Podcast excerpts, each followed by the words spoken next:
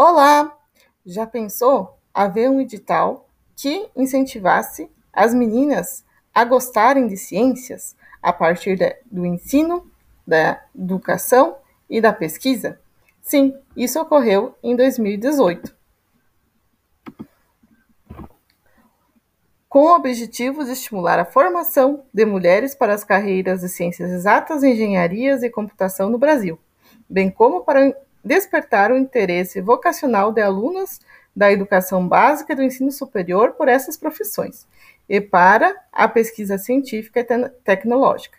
Aqui, nesse podcast, nós vamos apresentar os resultados desses 78 projetos que foram desenvolvidos no ano 2019 e 2020.